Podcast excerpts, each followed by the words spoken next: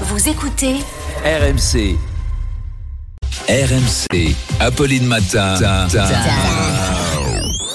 Attention. Attention. Deux manches pirates, le 32-16. Eh oui, Arnaud se repose cette semaine, mais pas de panique, on vous a concocté le meilleur, la crème de la crème d'Arnaud de Manche. Avec un sujet qui m'est très cher ce matin, oui. cher Arnaud, la question du dit. rangement et du bordel. Eh oui. C'est Marie Kondo qui fait réagir la japonaise, la papesse rangement, renonce à vivre dans une maison bien rangée. Oui, Apolline. Marie Kondo était célèbre pour son livre La magie du rangement.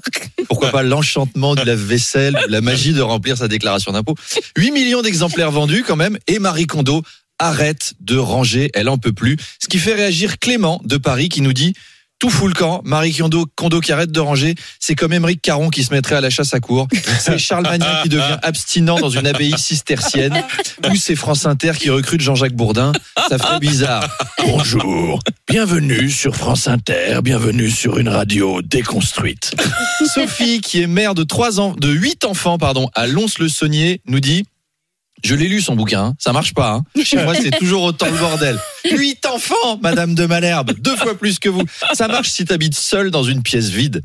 Gérald Darmanin a tenu à réagir. Il nous a Ah. dit effectivement, je suis allé chez Marie Kondo et c'est le bordel.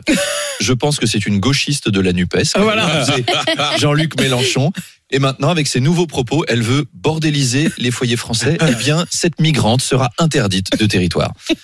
Jean Castex a réagi, évidemment. le bordel Ah. Bonjour, vous voyez, je vous l'avais dit, le bordel, c'est la vie. si je vous propose mon prochain livre, La magie du bordel. 800 pages pour faire toujours le contraire de ce qu'il faut faire et défier les lois de la logique avec intelligence. Alors à bientôt C'est vrai que la méthode de Marie Kondo repose sur un principe tout bête. Si quelque chose ne vous apporte pas de joie, il faut le jeter. Alors je suis très content que vous ayez ri à cette chronique.